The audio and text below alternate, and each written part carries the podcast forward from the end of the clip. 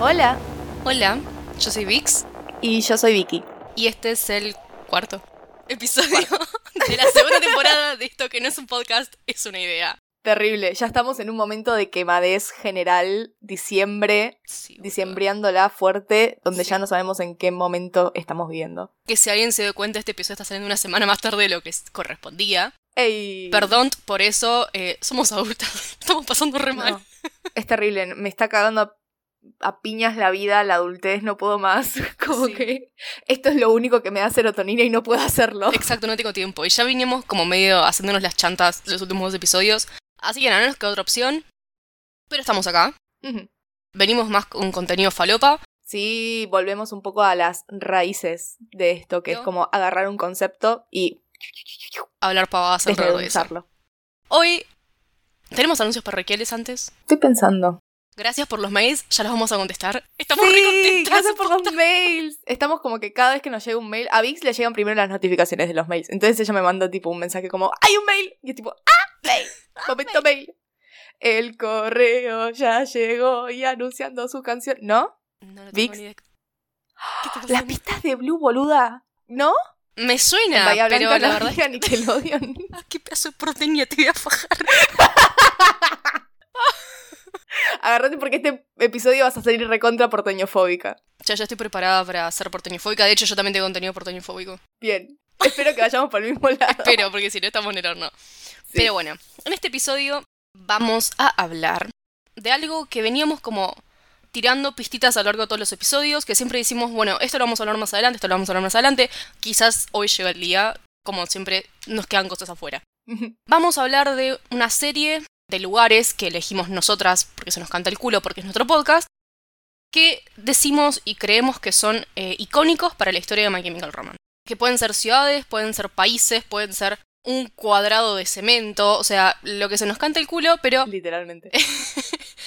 son lugares que para nosotras, lugares físicos, que creemos que significan bastante en la historia de My Chemical Romance, porque digamos que son ellos y todos los sucesos tienen que estar atados a un lugar físico específico Sí. en la historia.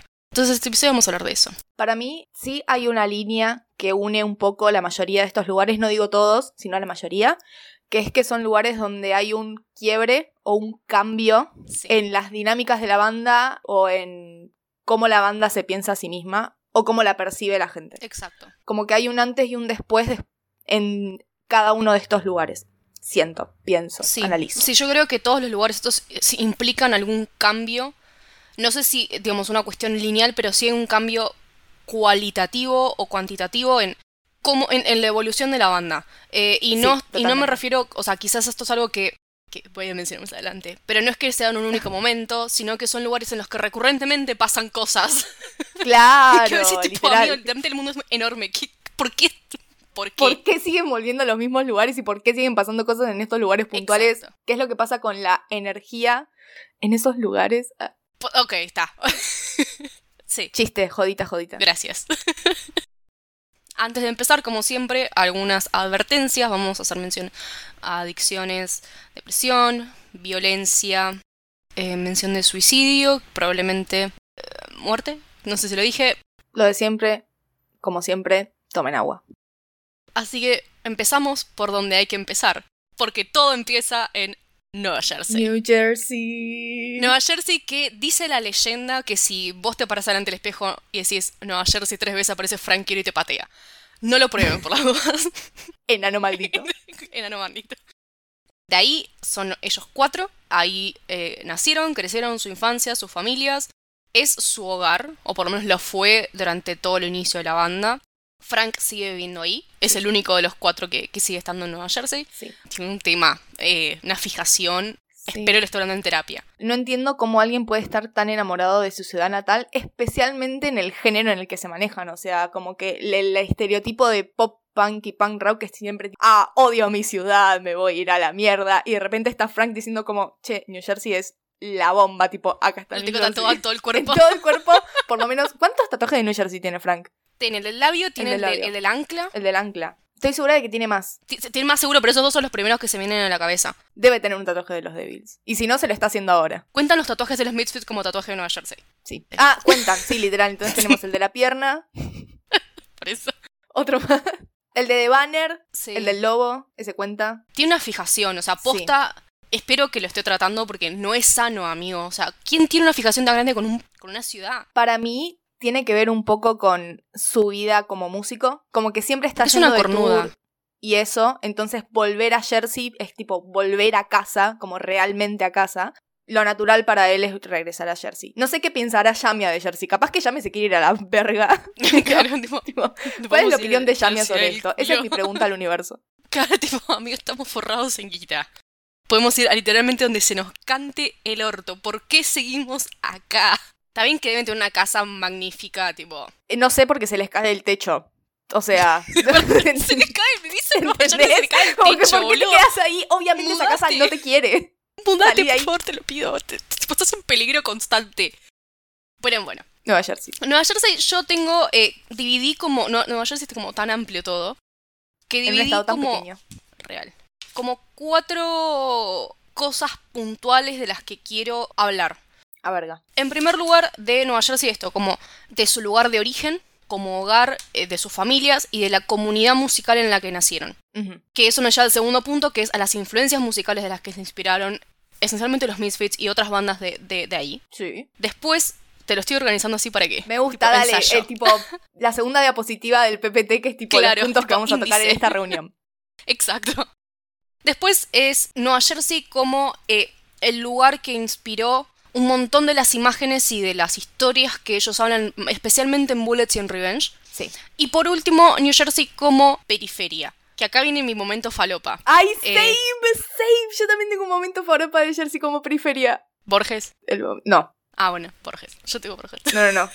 Yo falopa que saqué de mi orto. Probablemente es lo que dijo Borges. Dale, Pero bueno, veremos a veremos. continuación. Entonces, además de que Frank lo ama, tipo, que tiene un tema con Nueva Jersey. Fuerte, como ya dijimos. El chabón dice que ama la congestión y la, la suciedad de Jersey, porque vieron Sí. que Frank tiene este tema de que le gustan las cosas que están un poquito rotas y un poco dañadas y que no sé qué, que la belleza. Es una cornuda que romantiza El crimen ciudad- y tipo claro. la baja, tipo, bajas expectativas sobre la gestión política en Jersey. Tal cual. Pero bueno, es su hogar, es su origen y es donde es el grupo y la comunidad de gente que primero les abrieron las puertas. Recordemos que cuando ellos nacieron, Frank tenía su propia banda, ya tenía conexión con un montón de la gente de ahí, digamos, de toda la, de esa región de Filadelfia, Nueva York, Nueva Jersey, toda esa zona, que deben ser como 4 metros cuadrados porque se conocen todos. Y además de nuevo, Jersey es muy pequeño, como que debe Jersey ser literalmente pequeño. 50 cuadras a la redonda. Ahí fue el primer show de la banda, también fue el último show de la banda. Jajant, ¿cómo vas a decir eso? ¿Qué te pasa? Es algo que voy a hablar mucho en este episodio, que hay muchas cosas cíclicas en los lugares. Hay muchas cosas que se repiten, muchas cosas que tienen continuidad y quiebre y que... De nuevo, Nueva Jersey, el primer show, el último show de la banda antes de su return. Nueva Jersey, este lugar de, de comunidad musical en el cual voy a hablar de El Pupicielo, Obvio, tomen un shot de agua cada vez que nombramos al pupicielo. Yo voy a tomar agua ahora. Que es una persona que activamente, incluso antes de Omega Kem, ya venía haciendo un montón de trabajo en esto de cómo forjar una comunidad que fuera más sana y que dé más oportunidades a, a sus amigues músicos. El Popicielo tenía como toda esta cuestión de que el chabón escribía fanfiction, no era fanfiction, era erótica, lo vendía para juntar plata y organizar recitales, en los cuales él convencía a mucha gente, tipo, era como una pseudo estafa piramidal, en la cual convencía a un Si montón de gente de este venir. show, después te bancamos el tuyo. Si conseguís cinco personas para que vengan a ver a esta banda X de Claro. cuatro chabones demasiado borrachos y muy menores, probablemente vos puedas venir a hacer lo mismo. Así que conseguís cinco personas, después traemos otras cinco y así vamos a llegar a Eyeball Records y al sótano de Nada Studios. Exacto. Exacto. Entonces, nada, como que había mucho de esta. mm, Que si vos le pensás, o sea, entiendo que, que Frank romantice tanto esos inicios y de comunidad linda, que, que incluso Frank, tipo, hoy en día, todos los canjes que está metiendo, es de toda gente de por ahí que él hace publicidad. Sí. O sea, como que tiene mucha relación con su comunidad dentro de Nueva Jersey. Más allá de eh, que fue lo que les permitió después saltar. O sea, sin las otras bandas con las que se relacionaban en Nueva Jersey, que esto iban saltando de sótano en sótano, My Chemical Romance obviamente no sería lo que soy. Es muy de viejo de barrio eso. Sí. Seguir en el mismo barrio y apoyar a la comunidad y tipo bancar bandas más chicas o negocios más pequeños. Como que tiene esa alma de viejo cornudo que no la va a superar nunca y lo amamos por eso. Sí, totalmente. esta percepción de hogar, no sé si, yo creo que estoy saltando tipo haciendo ping pong. Rey Toro no ha dicho mucho porque Rey Toro me parece que no es una persona que se mete en ese tipo de cornudez. No, no. Rey Toro es cornuda on the shadows. Como que es cornuda puertas para adentro, seguro. Pero bueno, Mikey y Gerard se terminaron yendo de ahí. Si dijeron, no vimos perro, ahora tengo plata, me voy a Los Ángeles, chao. Bye. Además, Mikey es como el, el más tortilla, como que hasta cambió de deporte favorito, equipo favorito, se pasó a los Dodgers, como que nunca más nombró a los Devils, todo bien, pero... Mikey, tipo, en una entrevista de 2005 dijo algo así como, no, tipo, todo bien con el resto del mundo, pero no me ir nunca de Jersey. Tipo, a los cinco meses estaba en Los Ángeles. Dale, bro. Y ahora está en Tennessee, o sea, cero pulgas, no le importa nada. Tipo, en un momento Mikey dijo como que, sí, no, la verdad que Jersey me dio un montón de paja porque donde tres meses es invierno te cagas de frío.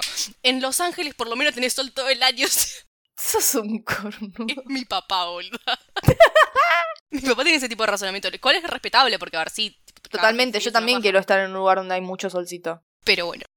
Sobre influencias musicales, eso, las bandas anteriores y que estaban con ellos y los Misfits, Bon Jovi. Bruce Springsteen. Bruce Springsteen, que fue el teoría fue el primer show que, que Gerard fue a ver ahí en Jersey. Formó también. Ese amor por los live shows y esas cosas. Sí. Eso por un lado. No sé si vos de, de eso, de lo que estuve recién rambling, tenés algo para decir. De influencias musicales realmente que no tengo tanto. Tengo más sobre Jersey en general y como ciertos lugares de Jersey. Esta idea que se tiene de Jersey de, ah, todo es legal en New Jersey, nadie como que es un lugar súper peligroso, lleno de mafia y drogas, que matan gente donde los pibes van a jugar tipo en el anenero, en el lago, siempre está lleno de cadáveres. Y que eso obligó a la banda a, durante toda su infancia, quedarse adentro porque no estaba bueno ir a jugar a la pelota en la calle, porque pasaba un chabón y cosía tiros a otro enfrente tuyo y quedabas traumado de por vida. Entonces, ¿qué hicieron? ¿Qué fue lo mejor que les ocurrió? Mirar películas de terror, leer cómics horrendos, y así como que se les empezó a generar esta imagen un poco por el lugar donde vivían y un poco por los medios que consumían, esta fascinación por todo lo que tiene que ver con el terror, todo lo que tiene que ver con el gore, que está muy marcado a lo largo de toda la discografía, pero especialmente y obviamente en Bullets y en Revenge, que son los dos álbums que yo creo que más hablan de Jersey y de la vida de Jersey. Principalmente por algo que voy a hablar después, con The Black Parade, que hay un quiebre en Jersey. Sí. Pero eso. Igual tengo una pregunta, ya que hablamos de música. Eh, no sé si ibas a preguntar esto, pero ¿cuál sentís vos que es la canción más Jersey de Mike para mí es alguna tipo Give Him Hell, Hang Em High, okay. I Never Told You. Para mí son como The, Revenge. The Bullets, Skylines. Sí, obvio. Eh, siento que, o sea, que esa es la que más Jersey es. Quizás Honey, pero Honey por este sentido de I you won't touch my brother, and you won't fuck my friends. Sí, como esa lógica de mafia. Es muy personal, de alguna forma, como no es tanto global de Jersey. Siento. Mm, quizás. Con Honey. Pero es verdad que Skylines, Resi. Yo no sé por qué siento que Very Mean Black es como un tema muy Jersey. Un poco porque está en el medio de dos álbums y un poco también porque es... Nada, es muy cruda. Sí. Y esto de pick up the phone, fucker up, you're not so pretty on the inside, para mí es tipo un mafioso llamando a alguien tipo voy a matar a la mamá, al papá, a la abuelita, y si la abuelita. está muerta, la desentierro y la vuelvo a matar, ¿entendés? sí, totalmente. Sobre lo que dijiste al principio de que nada, que no pueden salir a jugar a la pelota, que los obligaba a estar todo el tiempo adentro y recurrir a su imaginación. Y algo que Gerard dice en un momento es que eso de haber tenido que estar todo el tiempo adentro, con su imaginación, consumiendo contenido, como decías vos, de, de terror, gore, qué sé yo, él entendió que eso lo había preparado bastante como el orto para salir a la vida real. En el sentido de que se tenía que enfrentar a temas muy complicados y que la única forma que tenía era recurriendo a estas historias medio fantasiosas y de basadas en películas, en cómics, en historias. Por eso muchos de los temas recurrentes de, de Bullets y Revenges, estos son zombies, son mafiosos, son eh, tardos con el diablo, vampiros, como que tenés todo este cotillón alrededor de temas sensibles.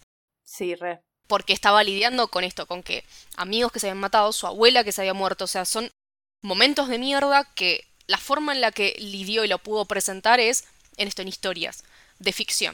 Vivió, dice, como que vivía mucho en mi cabeza, entonces no estaba preparado. Y eso yo creo que es algo que cambió. No sé si es lo que vas a hacer respecto a Black Parade.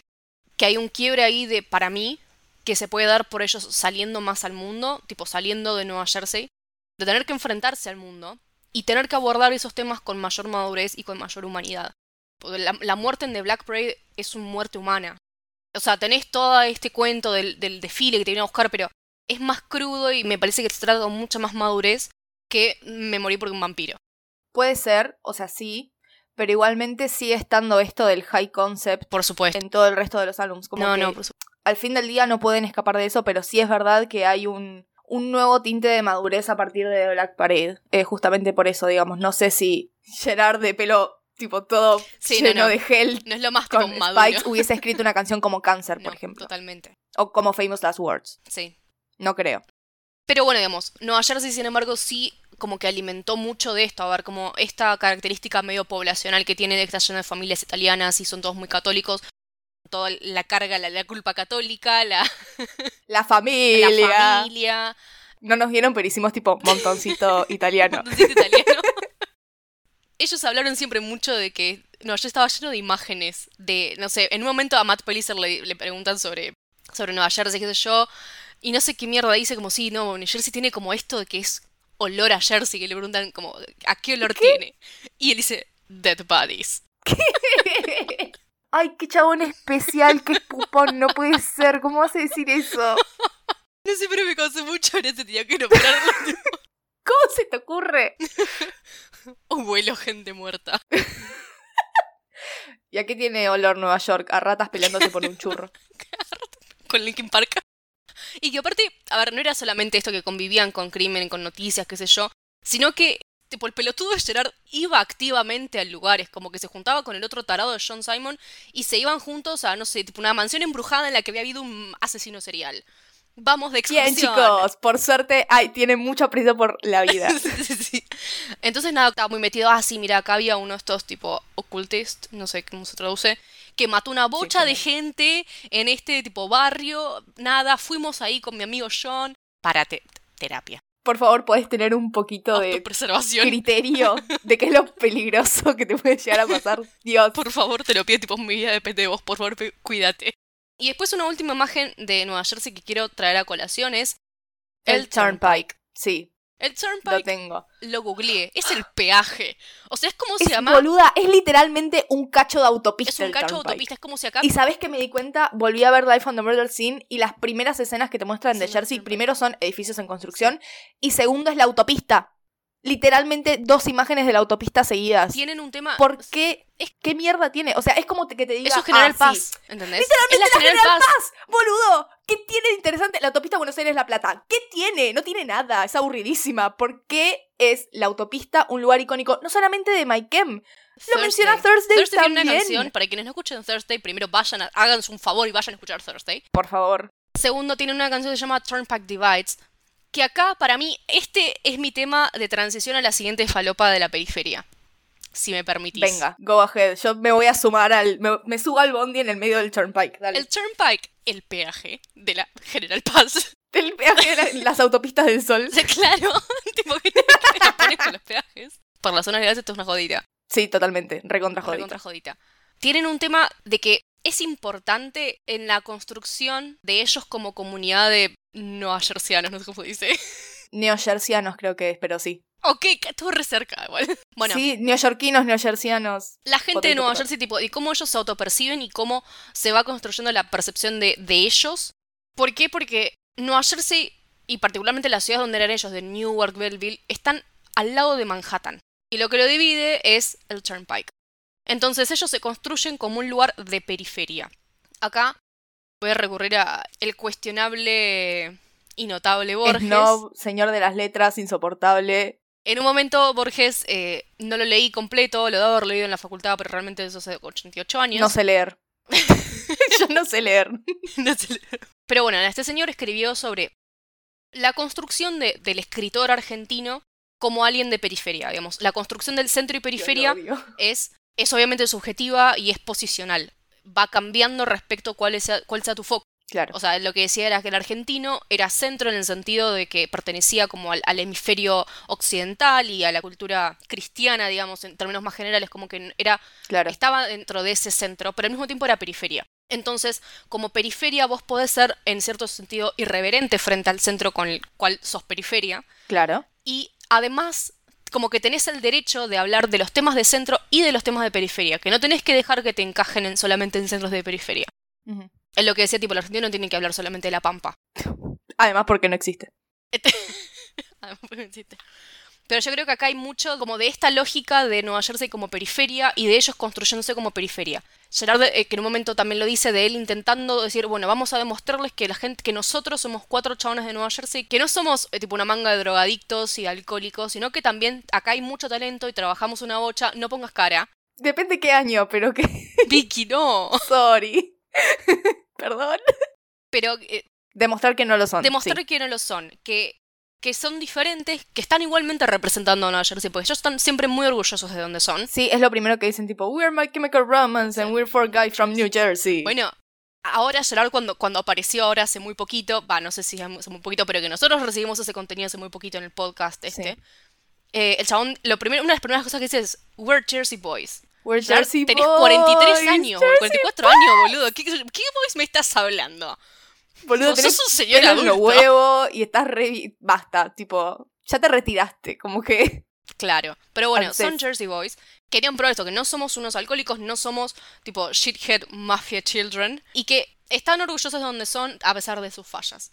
Pero que al mismo tiempo como que cargan con esto de donde son, más allá de los temas y de estereotipos. ¿Por qué? Porque están versus un centro que es Nueva York. Yo escribí una frase de la que no estoy orgullosa, pero la voy a decir igual y que Ay. la historia me juzgue. Ay, Que dije que el norte de Jersey es para Nueva York lo que es el primer cordón del conurbano Sí. para capital. Es barato vivir ahí, pero ¿por qué carajo querrías ir a 3 de febrero si no estudias en la universidad de ahí? ¿Por qué irías? Porque es no barato porque y está punto. cerca.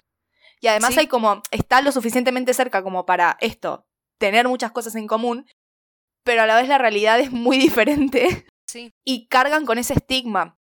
Ah, Estaba leyendo un post que escribió un chabón que se notaba mucho que era de Jersey porque decía como, ¿por qué Jersey es el mejor y el peor estado? Una cosa así se llamaba el post. Y hablaba de que defienden mucho su estado, como que son muy self-deprecating, como que bardean mucho Jersey entre neojercianos, neojercinos. Pero cuando alguien bardea New Jersey, que no es de New Jersey, lo recontra defienden y dicen, eh, el, mejor estado de, Estados Unidos. Tenemos eh". a fulano, mengano, bueno, eso es muy Claro, de gente vaya que gritan y están en todos lados y que son egocéntricos, son argentinos. yo lo tengo escrito también eso de son como el conurbano. ¿Por qué? Porque Sí. gran parte de la actividad depende de Nueva York y de Manhattan porque están ahí al ladito. De hecho, si vos vas a viajar a, a Nueva York de cualquier parte del mundo, uno de los aeropuertos que tenés disponibles es el Kennedy y el otro es el de Newark, que es en, es Nueva Nueva Jersey. Jersey. Gerard iba a trabajar ahí, a Nueva York. Por eso es que el impacto que él tuvo por haber visto eso fue lo que generó My Chemical Romance. Entonces, aunque no quieran, es parte de, de eso. Y que como periferia también está esto de. Nos pasan como cosas malas y este lugar es como un embole y no pasa nada emocionante también.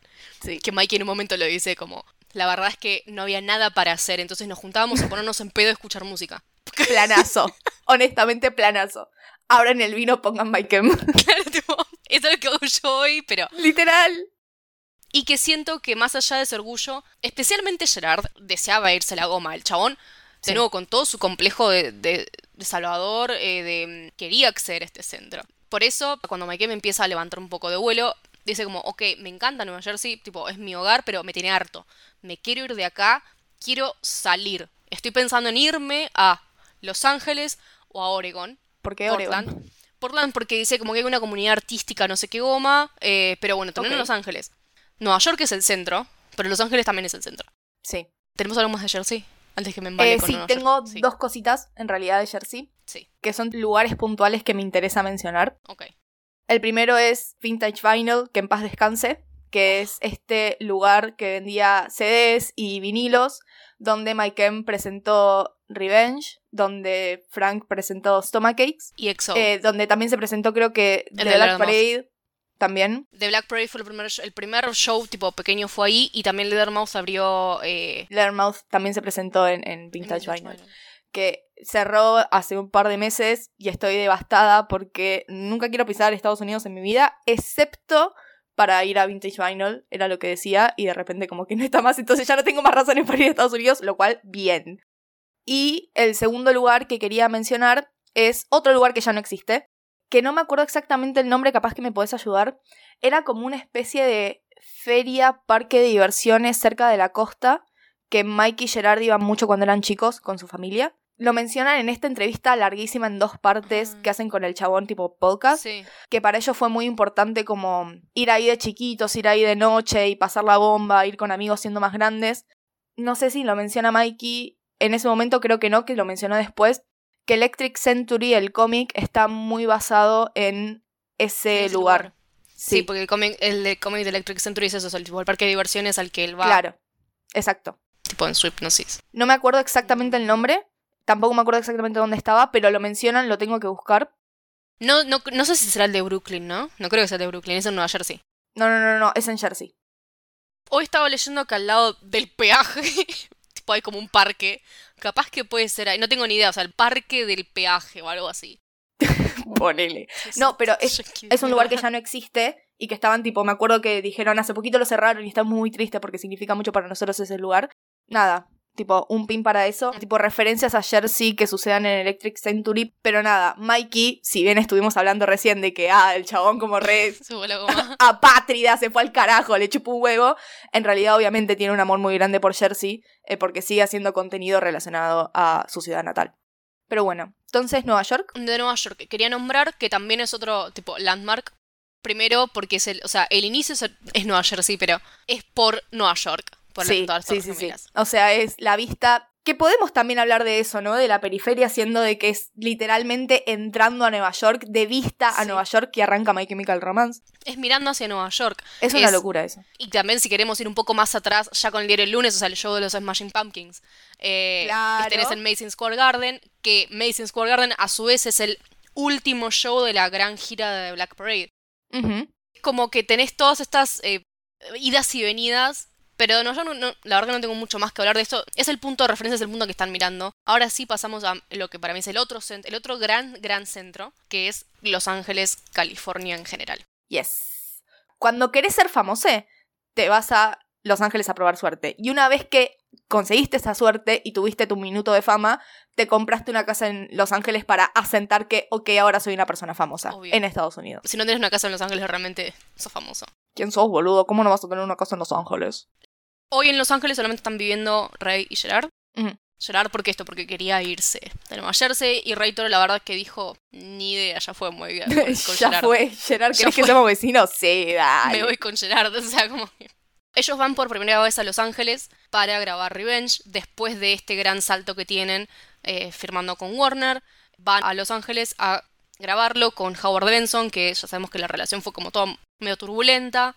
Entonces, como que la primera imagen que ellos tienen de Los Ángeles es de este lugar que es todo muy de plástico, como una carcasa, dicen en un momento. Mm. Que es todo muy lo mismo y que el, que el problema que veían era toda la gente es muy amable y sabes que van a estar hablando mal de vos a tu espalda. Y ellos decían, en Nueva York por lo menos no te hablan mal de vos de frente. Empiezan como con esta relación con Los Ángeles. Es el hogar de Rey y de, de, de Gerard. Pero igualmente Frank ha dicho en los últimos años que Los Ángeles es, su segundo hogar. Más allá de que él es tipo Nueva Jersey literalmente tatuado en la piel, Los Ángeles dice que es su segundo hogar. Que Sí. cuando toca shows en Los Ángeles es como tocar en, en Nueva Jersey. ¿Por qué? Porque te sentís mucha presión, porque te va a ver todo el mundo y al mismo tiempo querés que termine rápido porque querés estar con tu familia y con tus amigos. Y sobre esto Oh. voy a adelantarme ya de nuevo, porque voy a hablar todo el tiempo del Return porque es lo único que me mantiene viva. Los Let's go, Ángeles. dale, sí, sí, sí. Los Ángeles. La primera vez que se ve a My Chemical Romance todos juntos en público desde que se separaron fue Lo va a decir. en un show de Frank en Los Ángeles, Ahí está, en el tour dijo. que hizo en el primero. No, no estoy hablando de 2017, estoy hablando del primero. El que hizo con The Use Taking Back Sunday, que es tipo esta foto famosa de todos los ex de Gerard juntos, más o menos. Bueno, Ahí está, lo dijo. lo dijo. lo dijo. Buena suerte. E- ese video que, que, que no sé si lo vieron, pero hay un video que la verdad es que es re piola si te querés pegar un tiro en la cabeza. que Frank está hablando en el escenario y dice como, bueno, gracias por venir, hoy hay gente muy muy especial, están allá, tipo, mis amigos de My Kim. Voy a tocar una canción. Someone I love threw me away. Tipo, Me voy a clavar una tijera en el ojo. Estoy tipo amenazando con que me voy a clavar una tijera en el ojo. esa fue la primera vez que aparecen tipo los cuatro juntos en, Ay, eh, qué en ganas de público. Y después de- un par de años después, en 2017, es la famosa foto que tenemos de ellos del, 10 del 10 de mayo de 2017, que yo rastreo, tipo, ahí es donde o ya se habían reunido o estaban empezando las tratativas para volver a juntarse como banda. O sea, que la cosa tiene un final feliz, más o menos. Ponele. Y todo esto sucedió en Los Ángeles. Eh, porque a Gerard lo tenés que agarrar de los pelos más o menos para sacarlo No, boluda, de ahí, tipo, vive va. adentro de su cueva, para lo único que sale es para comprar muñequitos y mear en botellas, aparentemente. Como que lo único que sabe hacer fuera de su casa. Nunca se olviden de la botella de. Nunca, por no, favor. por favor, es, es importantísimo para la cultura. Pero bueno, además de, de estos momentos icónicos, California en sí es California 2019 con mayúsculas tatuada en el costado de- del cuerpo de Frank. O sea, Guau, sí, wow. Ajá. wow. California 2019 empezó como el CD que te, te vamos a tener un montón de mierda. Después terminó siendo Frank boludeándonos como, tipo, ah, boludo, estuvieron seis años con remeras que decían California 2019, o sea, son no se hacen. Ajá, Broken Clock, la concha de tu madre. ¿Sabes dónde te voy a meter el Broken Clock? mierda, tipo, vení a en la cara, a ver, Claro. why don't you say into my mouth? California 2019, de nuevo, es, empezó siendo esto, el lugar físico donde ocurría toda la historia de los Killjoys, donde ocurre, donde sigue transcurriendo en los cómics, que ya hablamos un poco de esto en el episodio anterior. El desierto, eh, esto de que tiene, que me da la impresión que tiene muy Los Ángeles de como expresión, colores, gente con pelo, teñido, ropa extravagante. Como que no me imagino un universo Killjoys en Nueva Jersey. O sea, Claro. tenía que suceder en California. Los Killjoys de Nueva Jersey. Manejando en el Turnpike, ok. Los gorritos, tipo las fedoras. Claro, pero te consigue. Con fedoras. un Killjoy de Nueva Jersey te consigue una bazooka en 5 minutos. Mirá que va a andar perdiendo tiempo con una calza de puntito, boludo. O sea.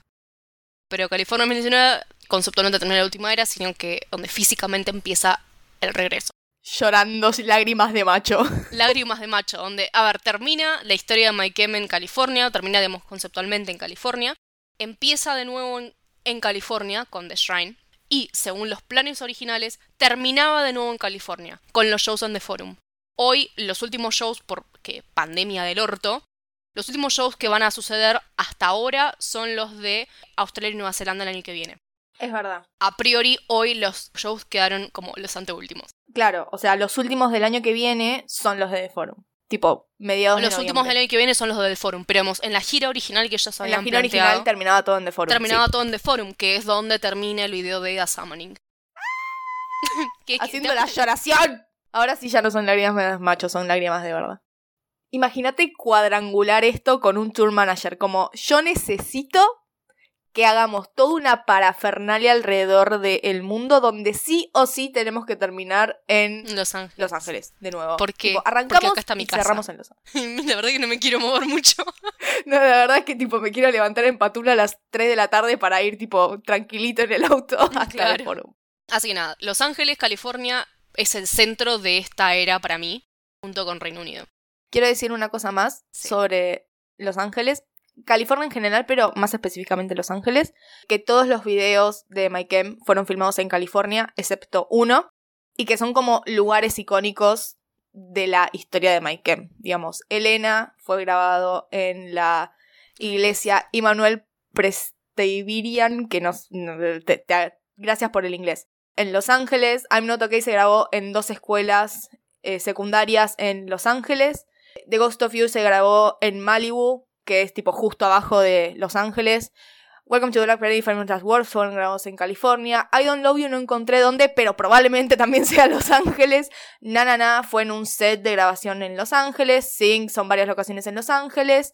Eso en términos de videos. Como bonus de locaciones en Los Ángeles, que acá es donde retomo lo que yo estaba diciendo de el punto de quiebre en Maikem.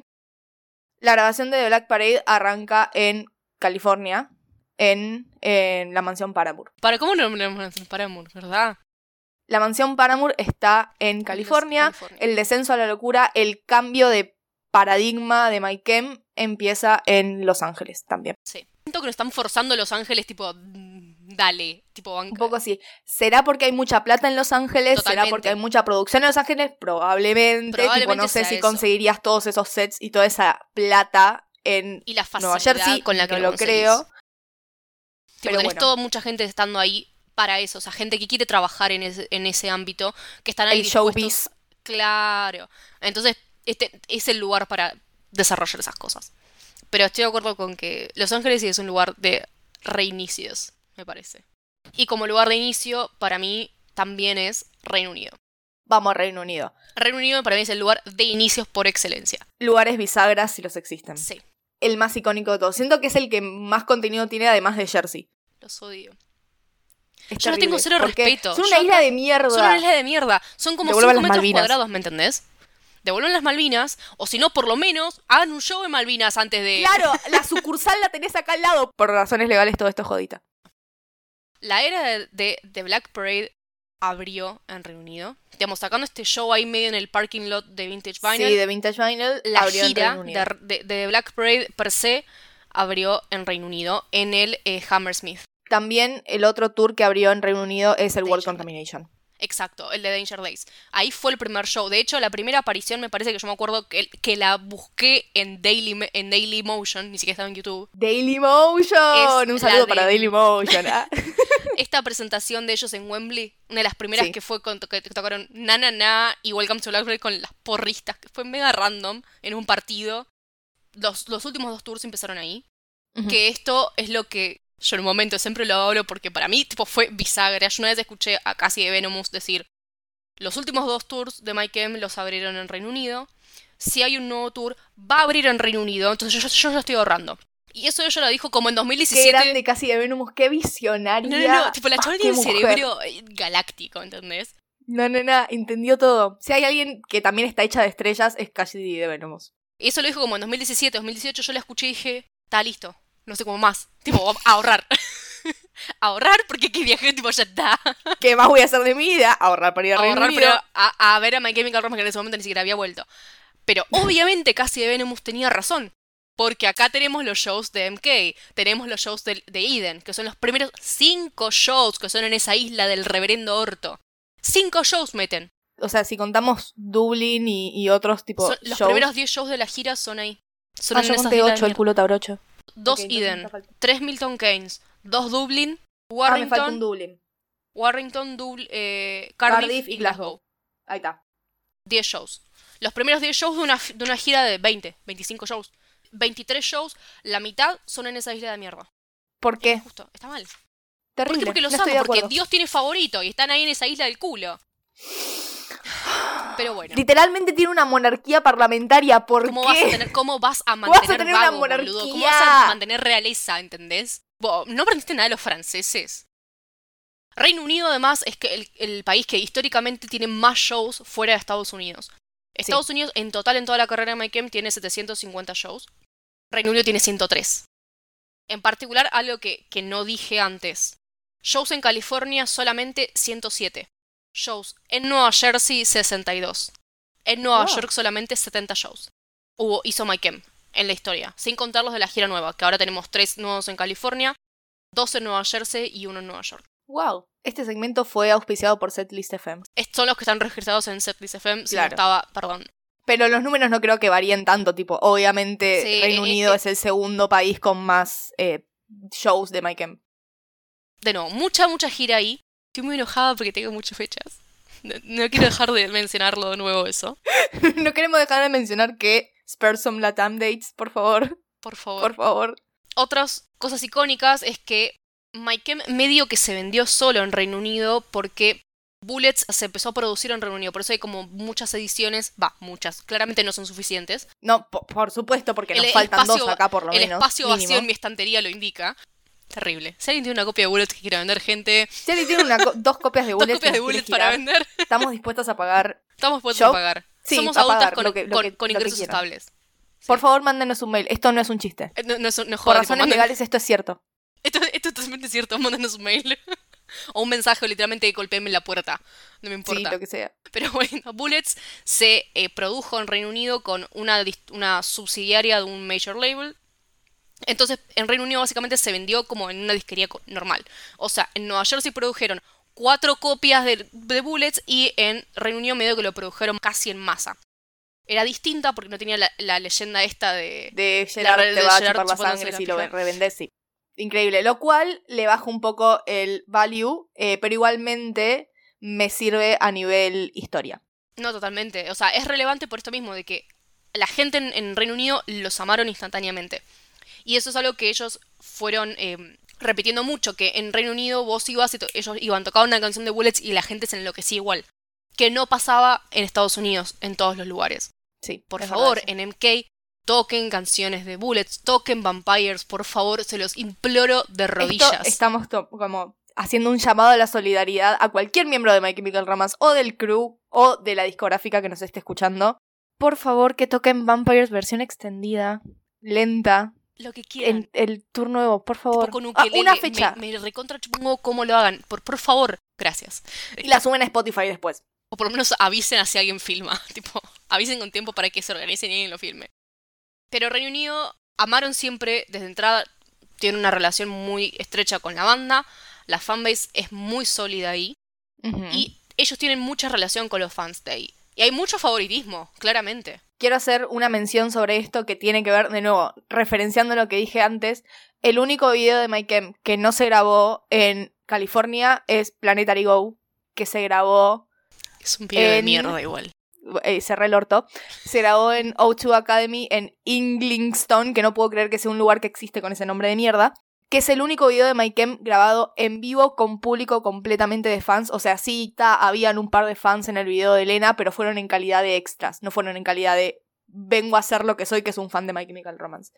Y ya hablamos de lo mucho que me gusta el video de Planetary, así que no lo voy a hacer, pero le agrega otra capa a el favoritismo que tiene Sí, la gente de Reino Unido, básicamente porque podrías haberlo grabado en cualquier otro lugar, pero no decidiste ir específicamente a ese lugar a grabar el video. Es el lugar en el Ok, andate culo de una mierda. isla.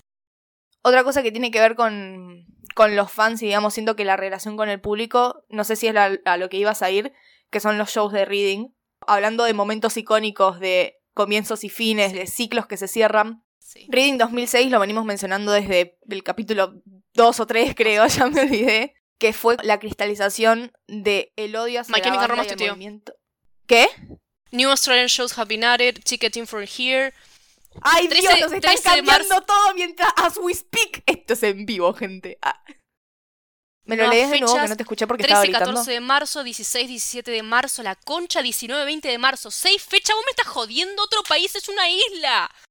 Es una isla, boludo. ¿Cómo tienen seis fechas? La concha del pato. Ya vamos a Australia, Vicky. Boluda, para, ¿en qué país? ¿En dónde? Australia. Dale, loco. Son una isla. ¿Sabes la cantidad de bichos horribles que hay ahí? Boludo, debe haber arañas del tamaño de Frank Quiero, ¿me entendés? El chabón les tiene fobia. 2023. Oh, Dios. No, no Dios. viva tanto tiempo. hay un lugar que se llama Kudos. Have already left Kudos here. Literalmente dos shows un día, dos shows un día, dos shows un día. Es un montón esto. Dios los odio. En fin. Dios, voy a tener que actualizar el calendario ahora. Yo tipo, si antes lo tenía 2023. desactualizado, ahora lo tengo que volver a actualizar más. Yo Ugh. tengo hasta 2022 porque es hasta donde planeo sobrevivir hasta ahora. Tengo solamente 2022 porque es mi cuadernito es de 2022, así que voy a tener que comprarme otro cuaderno para hacer la- las fechas de 2023 de ahora en adelante. Como que tengo que empezar a planificar con tiempo. Esto pasa cuando haces radio en vivo. Arre. Arre. Dios, no puede ser que estábamos hablando de fechas de tour y los chabones anuncian más fechas. Estoy enojadísima. Lo odio, los odio, boluda. Y ninguna fecha acá. Yo creo que si empezamos a nadar ahora llegamos. Yo creo que, que sí. O sea, no sé nadar tanto. A todo el mundo le chupa un huevo Canadá. Canadá no existe, es como la Pampa. No, mentira, sí existe. Está poquita. No, Canadá es como... Es Uruguay. Corea del Sur también está tipo llorando. Y aparte, tipo, Asia existe solamente para ser Japón. Que ahora vamos. Dios, todo es dolor y bronca. Eh, ¿Qué nos falta? Japón y un par de... Sí. Y tipo paisitos. Ok, Sí, igual de, de Reino Unido todavía no terminamos. entonces, Reino. antes de esta interrupción, yo estaba diciendo que Reading era un punto de cierre, como un ciclo. Porque esto, 2006 fue la cristalización de la mala prensa y de el nosotros versus ellos, que digamos, se vio muy claramente en cómo el público se relacionó con Mike y en cómo terminó también. Un poco que los terminaron convenciendo de que eran una banda piola de gente que hacía música linda, y eso es lo bueno. Pero, como ya mencionamos, dijeron que no iban a volver a tocar en Reading a menos que sean headliners, que es lo que sucedió en 2011. Y lo cerraron tipo boludo. tan icónico y cierra tan bien todo, nivel Mikey Way le muestra ese show a sus hijas. O sea, qué, Shaking and crying and throwing up no puede ser. qué demostración más de amor necesitas. Y además, tipo, ¿por qué tanto favoritismo a ese show? Literalmente grabaste un DVD específicamente en Latinoamérica. ¿Por qué no le mostraste ese también? Bronca y dolor. En fin, Porque está con Brian May. También. Tipo, Brian May medio que le gana todo. O sea, todo bien, pero Brian May gana. A eso quiero ir también un toque, que es que últimamente nosotras, como en nuestra vida y en nuestro grupo, pero también en general, se está hablando de empezar a considerar a My Chem como una banda icónica, que se vuelva una banda clásica de rock. En lo personal, para mí My Chem debería haber sido considerada una banda clásica a partir de Ring 2011. Porque una vez que llegaste a Brian May, como que ¿a dónde más querés apuntar? Ya está, boludo. Onda, Es que- tocaste con Brian May. Brian May te consagró como la banda clásica del mundo. Ya está listo. Realmente Sí. es un poco tarde esto. Después de lo que lograron con The Black Parade, es tarde. Sí. Pero yo creo que la cerrada de orto fue ahora. El mundo y la industria espero que se estén dando cuenta de lo que logró Mike M volviendo. No se lo esperaba nadie. En minutos agotaron una gira de como 40 shows en Estados Unidos. En todo el mundo están agotando.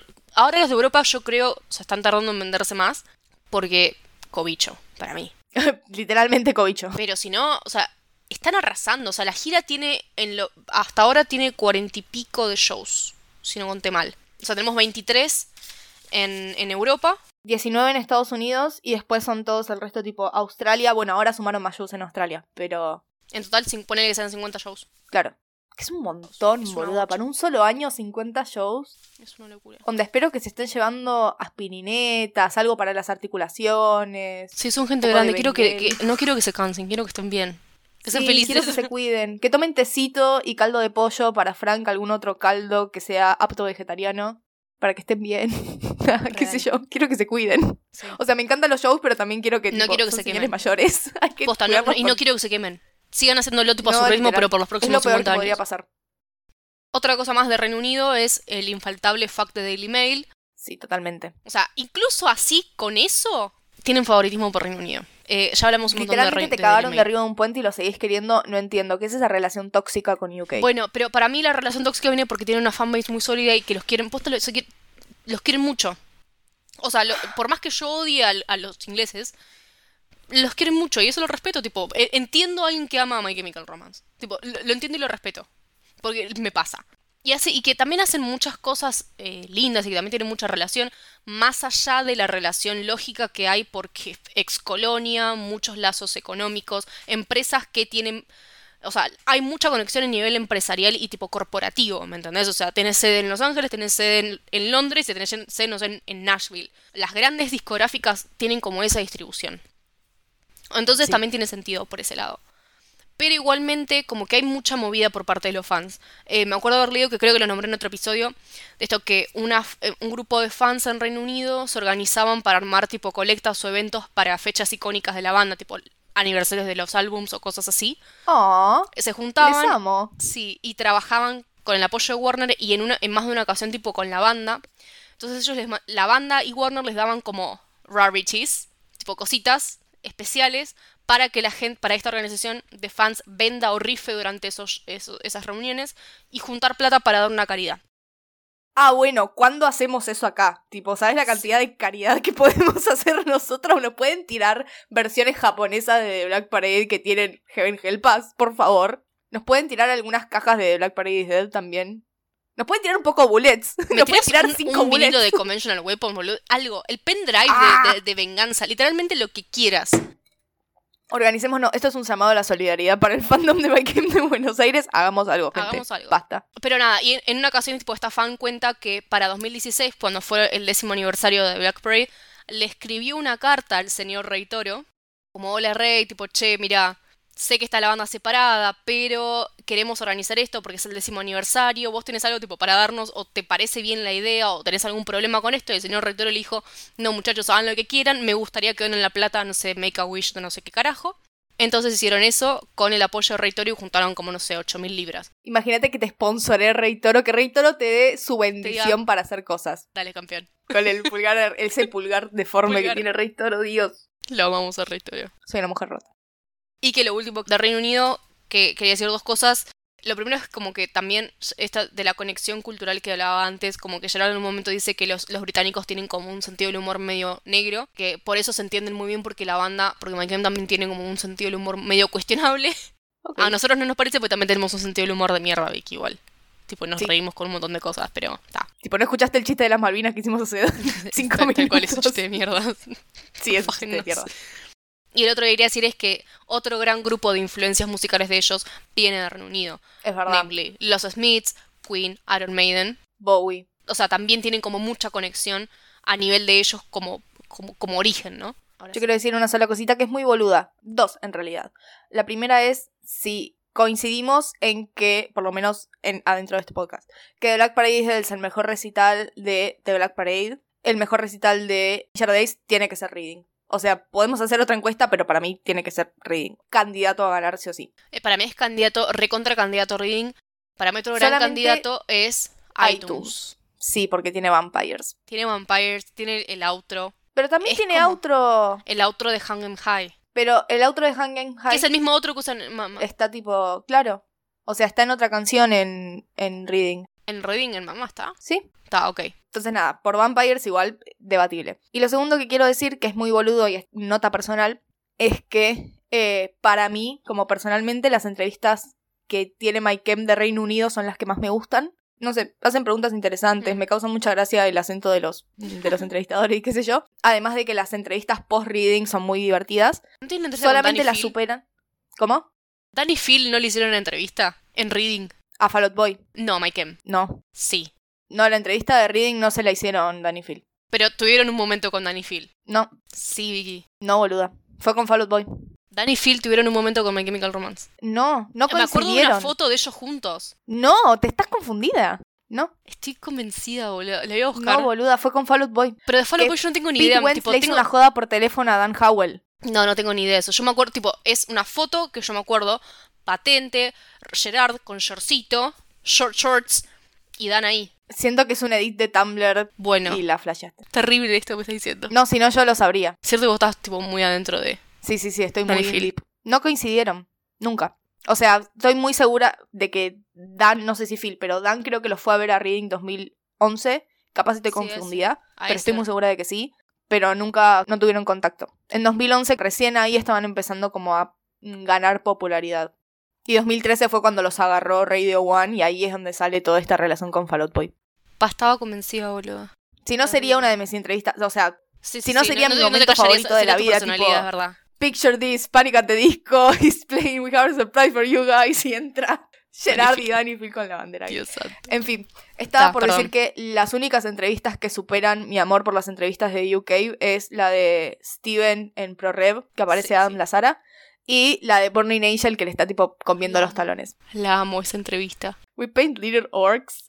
That's more of a Gerard thing. Hey, your mom's coming. La amo, es mi entrevista favorita. I like people that are real. Anyway. Último país del que vamos a hablar largo y tendido, Japón. Japón. De acá, para introducir, si Reino Unido es un lugar de inicios, Japón es un lugar de tipo catástrofe. Sí, de cierre. Cierre, tipo, bajen la persiana. cerrámelo. Y lo mejor, tipo, para ilustrar esto es que la- ya no existe más la fecha en Japón. Literal, ¿qué pasó con la fecha en Japón, boluda? Nada. No la veo, no existe No, más. no existe más la fecha en Japón, se canceló. No entiendo. ¿Por Porque qué? era con lo- con Estaban los- recontra hype con ir a Japón. Tipo, Estaban hacían solamente post de Japón. Te- que son la foto reitero con el robot. Te pueden ir con la con el familia. Transformer. Por favor. Vayan- ¿Alguien puede pensar en Rey Toro? Y su obsesión con Transformers. Exacto. Pichito. Aparentemente de baja Japón. Pobrecito tipo. Mega Cursed, Japón. Japón. Momento shot de agua, pues Boganda. Bueno. Voy en, or- en orden, Dale, porque vamos. me pinta. Línea de tiempo. Línea de tiempo. 2004, Japón. Es el show que es el primero el punto de quiebre para Gerard, en el que estaba recontra del orto. There Él, de hecho, pensó que no, no sobrevivía ese, ese tour ahí. De hecho, no llevó equipaje porque no pensaba volver. Menos mal, gracias a Jebus y a Brian Sketcher. Sketcher, Sketcher. Sesher y a el tour manager que era Straight Edge, que ahora mismo no me acuerdo el Sí. nombre. Eh, hoy estamos aquí. Como, digamos, cómo vivió Gerard este momento, que también fue un punto muy turbulento para todos, obviamente, porque, a ver, Gerard estaba en la mierda, Frank estaba enojadísimo, porque en muchas entrevistas de esa época Frank decía como, yo no podía creer que me estuvieran haciendo esto, o sea, yo estaba acá como súper profesional, yo venía a trabajar, tipo, con, con mi banda favorita, Quiero no agarrar podía la pala creer- con mi banda favorita y no puedo. como que estaba muy enojado con Gerard también, porque no, dice, no puedo creer que estés tirando toda la mierda. Sí. pensando en ese show, dice que por lo general, dice con Gerard, nos miramos y nos entendemos y podemos, tipo, durante las canciones, saben enseguida cómo seguir con la cuestión. Porque Ajá. se miran y se entienden. Wow. Pero que en ese show dice que lo vio y se miraron con Gerard y Frank dijo, está listo, suelto la guitarra y me voy a la goma porque no, no voy a seguir acá.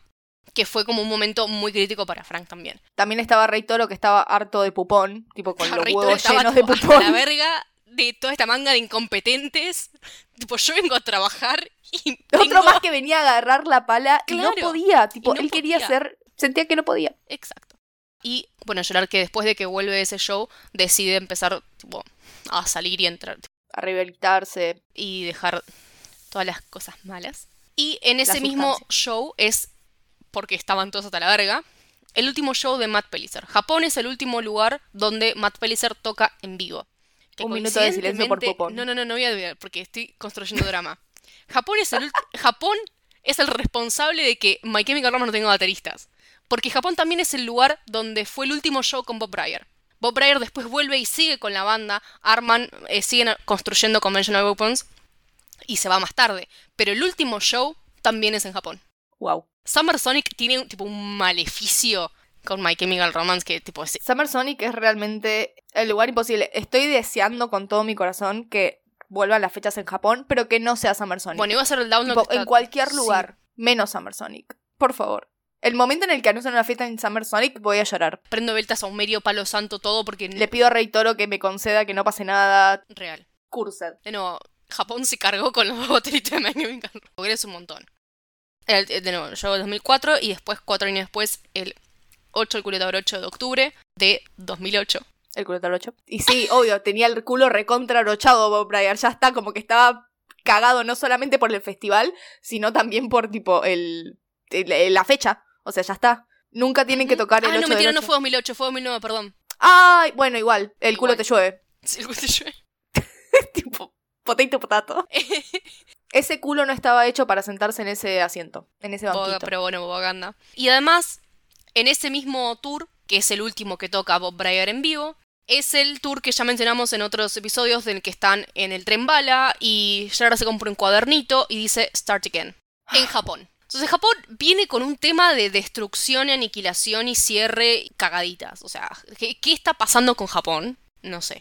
No tengo respuesta. No sé. Tipo Triángulo de las Capaz Bermudas, tiene que ver con, sé yo. tipo, Godzilla. Onda, destrucción sí. total. Como que... Transformers. Transformers. No sé qué hacen los Transformers igual. Nunca vi No, no sé si Transformers. Paso. Bueno, pero no fue para Transformers que usaron eh, The Only Hope for Me Is You en el soundtrack. A ver. Sé que Paramore hizo, el- sound, eh, hizo Monster para eso. Tercera canción del soundtrack. ¿Sí? Transformers. Echamos acá de alguna forma. Ok, ahí está. Acá llegamos. Japón igualmente, o sea, más allá de todo esto de la destrucción, tiene todo este lado de la creatividad, de que es una influencia muy grande. O sea, recién estábamos hablando de Transformers, pero también el manga y el anime son medios que inspiraron mucho a Gerard. También sabemos que, bueno, obviamente Mikey, Rey y Frank también han leído. Frank se compró este merch muy piola, aprueba un montón. Creo lo que era de no había sido canje. Eso iba, iba a mencionar a ahora. Eh, de que Sí, lo es nombran todo el tiempo a Akira ellos. Sí, como una Todos influencia muy grande. Sí. Los videojuegos en general, como que hablan mucho de, Sí. de estos videojuegos que les inspiran, tipo los, sound, los sonidos de los videojuegos que les inspiran después para hacer música. Y bueno, nada, Danger Days con toda esta muy abierta influencia de Japón, con el personaje de la directora de eh, Blee, Sí. que la escuchamos en Party Poison, y que nada, Las, todo las esto que hablamos en con el- los nombres en Japón. Los, lo- kan- kanji, kanja, se llaman con los kanjis, sí.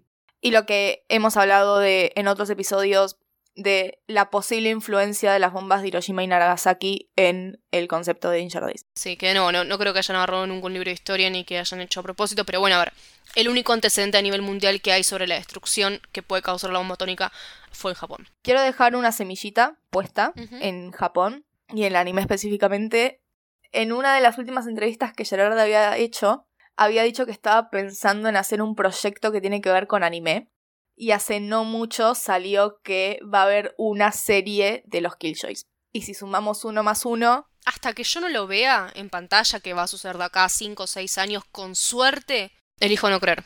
o sea, con lo piqui que es Gerard con la producción, realmente no creo. No creo que Pero si me tengo que emocionar por algo, me alegra que sea eso. Personalmente no quiero nada de los Killjoys, como que ya hablamos en el episodio pasado que tuvimos suficiente. Sí, Ya está, listo. como que basta. Déjalo morir, boludo. Pero si tenés que hacer algo, un anime como que me sirve. En principio. Anime en o principio. animado me sirve porque Sí. eh, con personas la van a cagar. Y para mí, o sea, Estoy cansada de los live action y estoy cansada de eh, redacted coso de streaming. Esto, aman mucho Japón. Hay mucho atado de ellos de la cultura de Japón. Como que posta les encanta, tipo, pasear Sí. por Japón. Les fascina. eh, son, son niños con eso. Y que además, James Shin, que es el, el artista que hizo el arte de, de Black Parade japonés. Ah, sí, también. Y en Japón fue eh, este, este mismo tour del Start Again y todo eso. Sí. Fue que como que empieza mm, Frank alrededor de 2008-2009 tuvo, creo que fue en ese turno, ahora estoy en- entrando en duda, pero fue volviendo de Japón que él, nada, se empieza a sentir mal y que eso, eh, que él creo que ha tenido una operación de las, las muelas de juicio, una cosa por el estilo, la- Ok. se le habían hecho mal, tenía una infección que estaba Ah, tipo, tranca palanca. del ojete, se dio cuenta porque le empezó a sangrar la nariz en el avión, vuelve, tenía una infección del orto, eh, que eso llevó a que le descubrieran tipo otro montón de problemas, tipo estomacales, no sé qué, que llevó a que consuma, tipo, to- tenga que tomar medicación y que lo llevó, dice como que hubo todo un momento medio turbulento para él de que tenía muchos problemas de autoestima Con su salud. con su salud eh, por este medicamento que estaba tomando.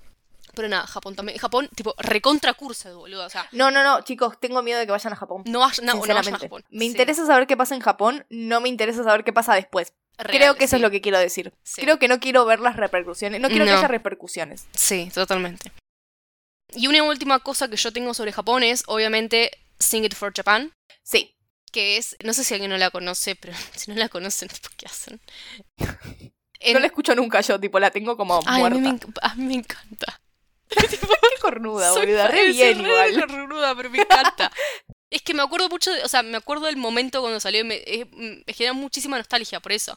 O sea, es, Bueno, está bien, es lindo eso. Me eh, es un momento que fue después del- del tsunami en Japón, en 2010, 11, por esa fecha. Mucha destrucción, entonces los fans de MyKem, junto con My- creo que fue junto con MyKem, se organizaron para armar como toda una campaña para donar fondos a la Cruz Roja, etc. Entonces MyKem, yo creo que esencialmente lo hizo Rey Toro, porque es tipo el único hombre. Porque es el único hombre. Armó un rearreglo de todo Sing, que está en YouTube, que lo pueden ver. Es hermoso el video, tipo llanto, lágrimas, agonía, porque es Shaking, crying, throwing como up. Rey Toro dirigiendo una orquesta, ¿entienden? O sea, es tipo la orquesta de no sé dónde, de, Jap- Japón, o sea, como que es empezó a entrar en contacto con muchas asociaciones japonesas, etcétera, para organizarlo con ellos. Entonces tenés un fondo sin como con orquesta de fondo. eh, regrabaron la voz, tipo Gerard volvió a grabar eso, que se nota que está grabado como en una sala de atrás de un show, una cosa por el estilo, como fue todo muy casero, muy sobre la marcha. Y es una canción como más lenta, Ray Toro tocando el piano. La verdad que es hermosa y lo hicieron esto para juntar fondos para, para Japón. Que fans de todo el mundo se coparon con eso y mandaron fotos tipo de del fandom, no sé, de Italia, de Reino Unido, de Latinoamérica, tipo en todos lados. Re lindo. ¿Algo más de Japón? Eso era todo lo que quería decir de Japón. Ok.